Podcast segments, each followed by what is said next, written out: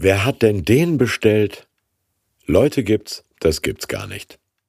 Petrus und Cornelius aus Apostelgeschichte 10 Petrus und seine Begleiter trafen in Caesarea ein. Cornelius erwartete sie schon. Er hatte auch seine Verwandten und engsten Freunde zu sich eingeladen. Als Petrus ins Haus eintreten wollte, kam Cornelius ihm entgegen.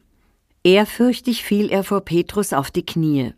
Aber der zog ihn hoch und sagte Steh auf, ich bin auch nur ein Mensch. Während er sich mit Cornelius unterhielt, betrat er das Haus. Dort fand er viele Leute versammelt.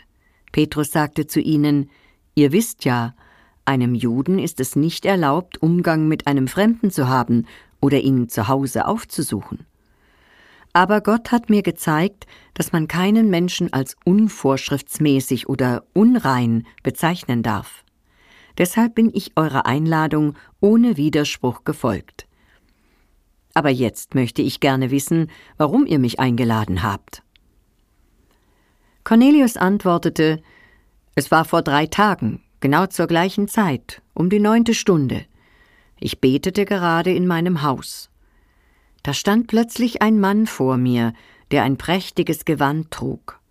Er sagte Cornelius, Gott hat dein Gebet erhört und deine Gaben für die Armen gesehen. Schicke also jemanden nach Joppe und lass Simon zu dir bitten, der auch Petrus genannt wird. Da habe ich sofort nach dir geschickt. Gut, dass du gekommen bist. Jetzt sind wir alle hier vor Gott versammelt, um zu hören, was der Herr dir aufgetragen hat. Petrus begann zu sprechen. Jetzt begreife ich wirklich, dass Gott nicht auf die Person sieht. Wer ihn ehrt und das tut, was vor ihm recht ist, den nimmt Gott an, ganz gleich, aus welchem Volk er stammt. Diese Botschaft hat Gott seinem Volk Israel gesandt.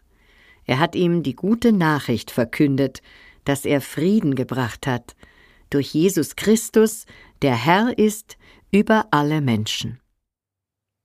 Wie Potsdam zu Zeiten von Wilhelm II. Eine Stadt im Kaiserkult. Caesarea eben. Militär- und Marschmusik. Einer der fünf hier stationierten Kohortenführer, Cornelius, hat allerdings ein komisches Hobby. Er spendet, betet und mag Juden.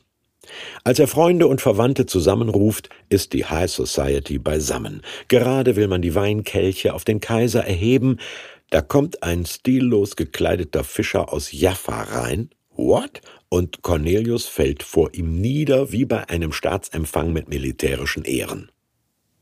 Dem Hausdiener fällt schier die Amphore aus der Hand. Dass der Fremde auch nur ein Mensch und kein Halbgott ist, merken alle, als er den Mund zur Begrüßung aufmacht.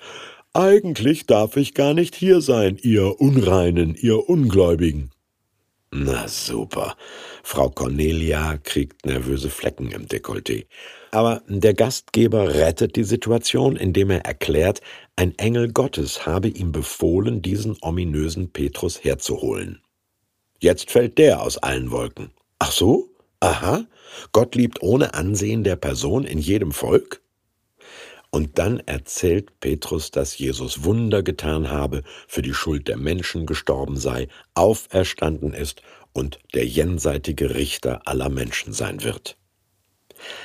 Ein kleiner Handwerker sagt vor ordenbehängten Militärs in der Garnisonsstadt Caesarea, ihr habt ihn umgebracht, Gott hat ihn auferweckt. Er und nur er ist Herr. Eine Sternstunde der Menschheit, würde Stefan Zweig sagen. Ab diesem Moment nämlich ist der Glaube an Christus keine spirituelle Variante innerhalb des Judentums mehr, sondern eine transkulturelle Weltreligion. Gottes Geist erfasst auch unreine Römer. Der stramm jüdisch gläubige Petrus überschreitet die Grenzen seiner Tradition. Aus dem Gala-Empfang wird ein Taufgottesdienst.